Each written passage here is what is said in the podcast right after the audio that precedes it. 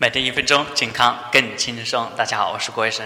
如何把平淡的生活变成一种幸福的感觉呢？有一种很简单的方法，就跟我们做理财储蓄是一样的。我们只有给银行不断的存钱，你的银行卡才能取出来你想要的钱。如果你不去存钱，要么你的银行卡取不出钱来，要么你只能用信用卡透支，最后连本带息，有可能让你负债。我们的情感也是同样的道理，就像你跟你的闺蜜、好朋友相处，一直会去记录，并且去储存友谊、快乐、幸福。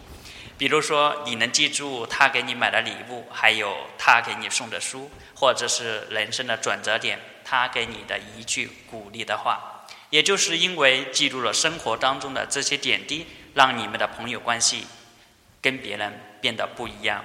我们的家庭生活也是一样，你应该去记录看似平淡，但是能给你带来温暖的每一个瞬间。当你的记录越多，你的幸福感就会越强。